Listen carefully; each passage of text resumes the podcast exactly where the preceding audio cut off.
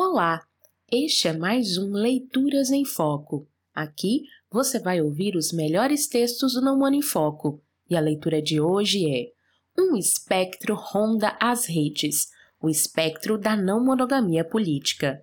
Esse texto está disponível em nosso site nãomonoinfoco.com.br. Na descrição desse episódio, você encontrará o link para acessá-lo junto com as referências.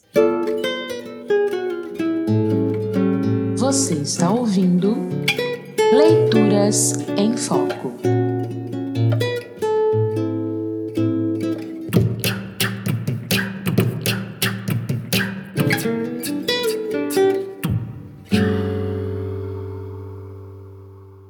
O título do texto é uma brincadeira com a célebre frase de abertura do Manifesto Comunista, escrito por Marx e Engels.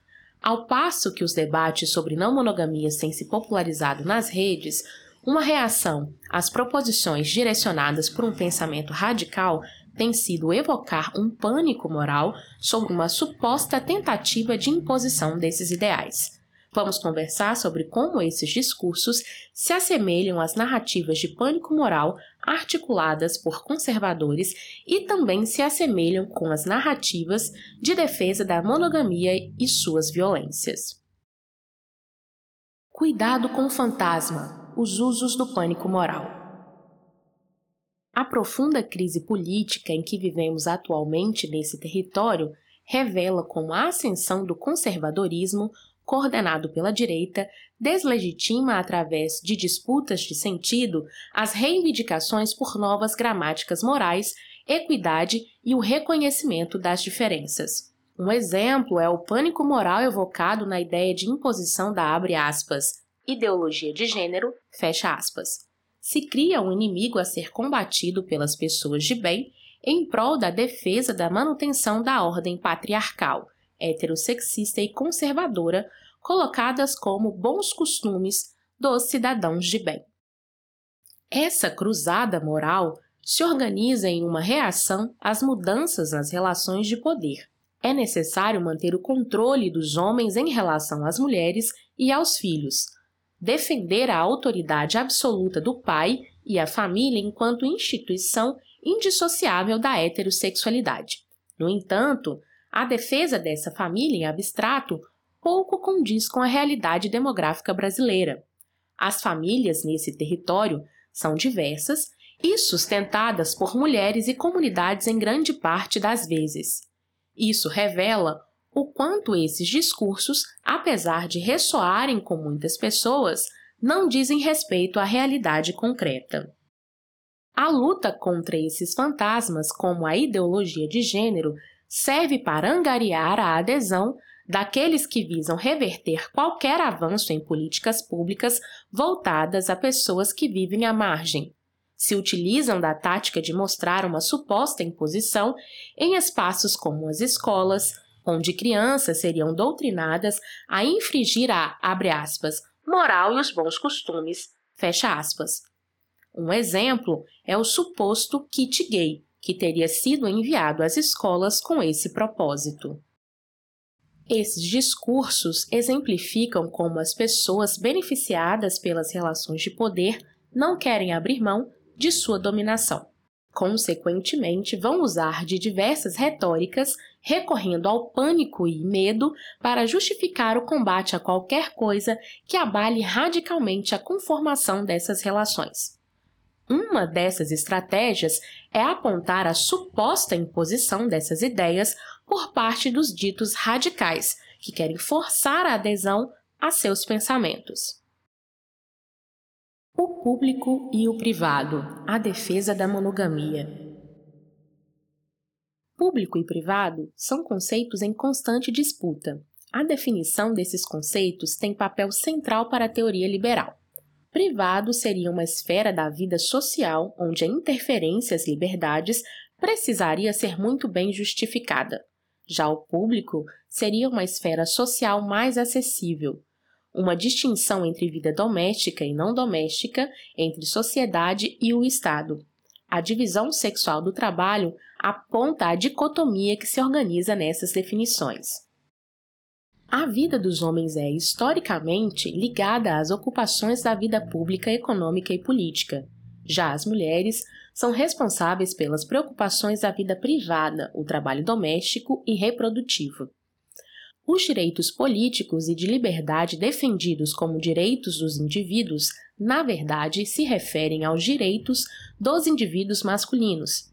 Essa defesa se baseia na lógica de que não é necessário interferência no controle que os homens exercem sobre os outros membros dessa esfera privada, legitimando o controle e submissão desses indivíduos. Ao apontar as críticas à monogamia, um dos primeiros argumentos acionados é de que não se deve questionar algo da ordem do privado. Nesse sentido, a monogamia deve ficar longe de qualquer debate público. Quando as violências presentes nas relações de poder dentro da família são destacadas, a defesa dessa instituição enquanto esfera privada é a premissa mais mobilizada. É como se as famílias constituíssem núcleos privados que não impactam e não são impactadas pelo coletivo. Outro discurso prontamente apresentado na defesa da monogamia é de que grupos estão tentando impor ideais não monogâmicos. Afinal, sendo uma questão de escolha, cada indivíduo deve ser livre para escolher. Isso coloca como equiparáveis a monogamia e as não monogamias como apenas modelos relacionais dentro de um leque de escolhas. Tais discursos ignoram a construção histórica do sistema monogâmico e de como ele se institui para manter a coesão de diversas estruturas de opressão. O ordenamento jurídico brasileiro adota uma tese monogamista. O Estado utiliza de sua ferramenta de proteção, o direito penal, para tipificar a bigamia, abre parêntese, artigo 235 do Código Penal, fecha parêntese. A única opção para se obter os direitos garantidos através do contrato de casamento é a monogamia. A família protegida pelo Estado brasileiro é a monogâmica. Quem detém o poder de imposição impõe a monogamia. A escolha por ela nesse cenário é uma escolha alienada, ou seja, entre a única opção possível é a monogamia que você escolhe. Não monogamias de mercado não atrapalham meu jabá. Em um vídeo de 2019 intitulado As Ilusões da Representatividade, o Antirracismo de Mercado, o historiador marxista Jones Manuel aborda como os discursos de antirracismo são cooptados pela lógica consumista de grandes empresas. Para o público, essas empresas se apresentam como antirracistas pela força de engajamento que essas lutas passam a ter junto de uma esquerda liberal que se vê tão ávida pela representatividade e pela ocupação de diversos espaços. Enquanto no cotidiano as mesmas empresas exercem uma superexploração de pessoas negras, inclusive através de trabalho análogo à escravidão. Jones Manuel define esse fenômeno de antirracismo de mercado, uma perspectiva de combate ao racismo que tem como finalidade criar uma parcela negra classe média e até mesmo da burguesia que não vai impactar na estrutura e reprodução do racismo. Nesse sentido, pedimos licença ao autor do conceito para trazer uma reflexão de como as não monogamias são cooptadas pela lógica consumista hiperindividualista e transformadas em um produto vendável. Cada vez mais, temos visto nas redes sociais perfis que, através de discursos semelhantes aos de autoajuda, buscam vender soluções fáceis para problemas relacionais através das não monogamias. 10 dicas para abrir a relação, 5 maneiras de acabar com ciúmes, 3 passos para convencer a sua esposa a abrir o casamento. Essas abordagens às não monogamias entendem como simples modelos relacionais que dizem respeito àquela esfera privada supramencionada. Ou seja, essas questões pouco têm a ver com a coletividade ou as estruturas de opressão. São questões de ordem privada, questões de escolha dos indivíduos. Sobretudo, perfis de profissionais da área da saúde mental têm encontrado nas não monogamias um nicho grande de atuação em prol dos casais não mono e suas questões particulares. A transformação dos discursos das não-monogamias em mais um produto vendável sobre a lógica capitalista tem fundado o que chamo de não-monogamias de mercado. Seguindo as articulações que Jones Manuel trouxe em seu vídeo, podemos perceber como essas não monogamias servem para a satisfação de desejos individuais em busca do rompimento com a lógica da exclusividade sexual, enquanto mantém toda a estrutura hierarquizada e relações de poder que são constituintes da base do sistema monogâmico. Relações múltiplas não são em si algo contra-hegemônico, é bem simples exemplificar, inclusive, como as não monogamias podem servir para a manutenção da lógica nuclear que nos isola e potencializa nossa exploração. A expansão do casal núcleo em trisal, quadrisal, etc., nos mostra que essas relações mantêm o mesmo lugar de privilégios e, consequentemente, de negligências que a própria estrutura monogâmica estabelece. O entendimento político estrutural e sistêmico da monogamia e o comprometimento radical com a abolição desse sistema é uma ameaça para a venda das não monogamias de mercado. É por isso que, da mesma forma que os discursos de pânico moral sobre uma suposta imposição da ideologia de gênero feita pelos conservadores, bem como os da imposição de não monogamia feita pelos defensores da monogamia, aqueles que lucram com as não monogamias empregam a retórica da necessidade de combater a imposição da não monogamia política e outras formas radicais de pensar não monogamias. É preciso criar um inimigo em comum para ser combatido por aqueles que querem tratar das não monogamias tão somente como uma questão relacional. Nos acusam de querer politizar tudo e de estar policiando as vivências alheias. É curioso a semelhança entre os discursos, mas isso nos indica que eles são produzidos da mesma necessidade de manter o poder de um determinado grupo de pessoas. Criticar o casal núcleo é minar os privilégios de casal. Ressaltar as violências das hierarquias é ameaçar o poder implícito do controle da autonomia alheia.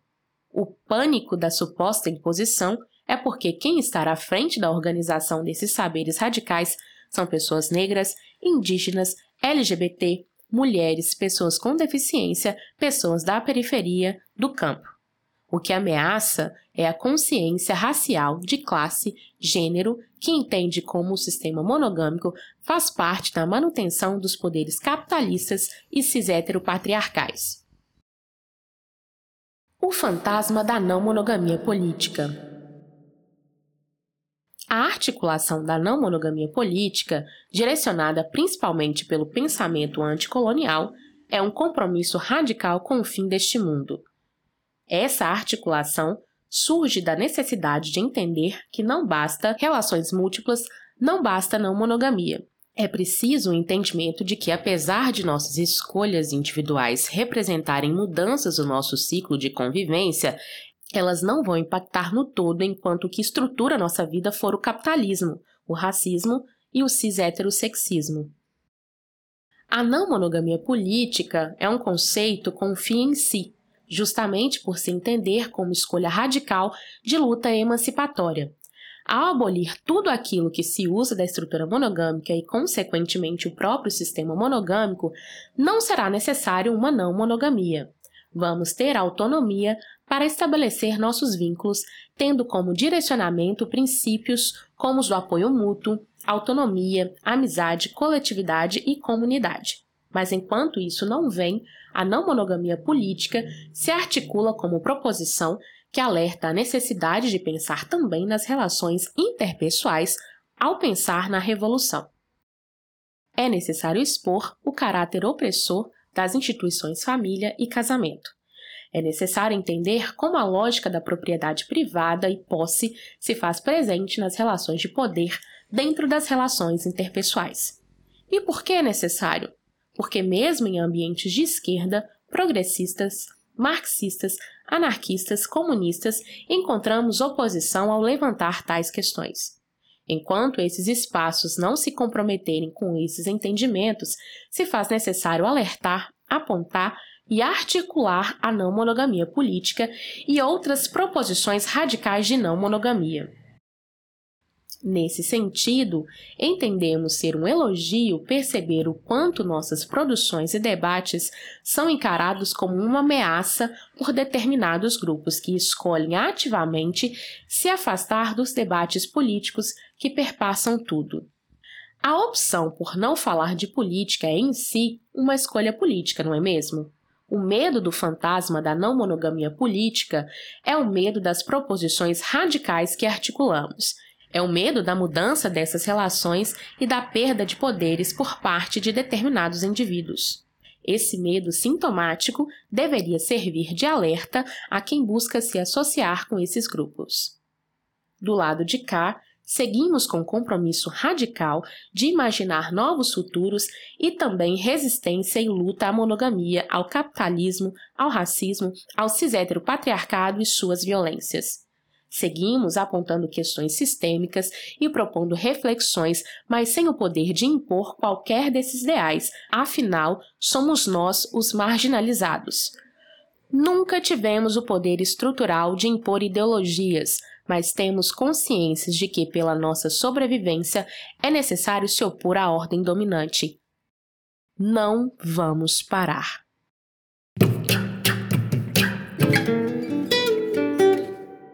Está gostando do nosso conteúdo? Se estiver nos ouvindo pelo Spotify, seria ótimo se você pudesse nos avaliar com 5 estrelas. Isso ajuda o nosso podcast a ganhar destaque na plataforma. E para continuar ajudando na Monifoco, você também pode colaborar com a nossa campanha no Apoia-se. Com doações a partir de R$ reais, você contribui com a permanência do nosso projeto. Saiba mais em www.apoia.se barra Não Money em Foco. Assine e obtenha recompensas. Até a próxima!